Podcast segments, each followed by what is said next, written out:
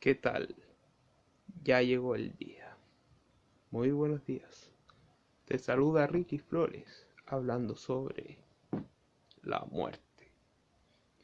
En este capítulo vamos a hablar sobre este tema tan para algunos controversial, para otros un alivio y para otros un castigo. Voy a intentar eh, explayarme en cuanto a este tema. Lo bueno es que esto no durará solo un video, ya que es bastante extenso hablar sobre esta odiada o venerada muerte. Para principio vamos a contextualizar qué significa muerte para algunos, qué es el fin de la vida. Para otros, un cambio algunos también están muertos en vida. Pero, ¿qué es la muerte? ¿Qué significa este concepto? No solamente en la definición de la RAE mencionada anteriormente, sino también en el diario vivir. Les cuesta a muchos hablar sobre este tema, porque se enfrentan a un conflicto, a un conflicto existencial ya que mucha gente le teme a la muerte porque dejan de vivir para otros.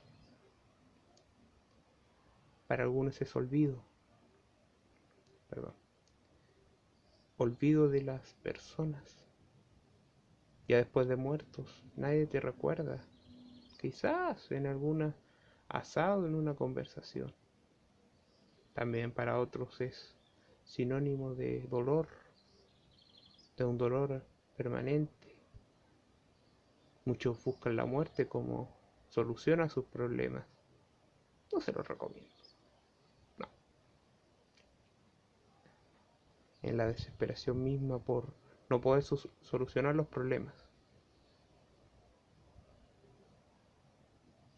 Así que este concepto es muy interesante para ver no lo que es, sino cómo se toma. Como algo bueno o como algo malo. También hay otra muerte, no solamente la física, sino la espiritual. No hablo de religión ni de creencia, sino del estar en un estado de muerte, en un estado donde las personas lamentablemente no viven solamente existen. No tienen un propósito, ni un principio ni un fin. Corrijo, solo un fin.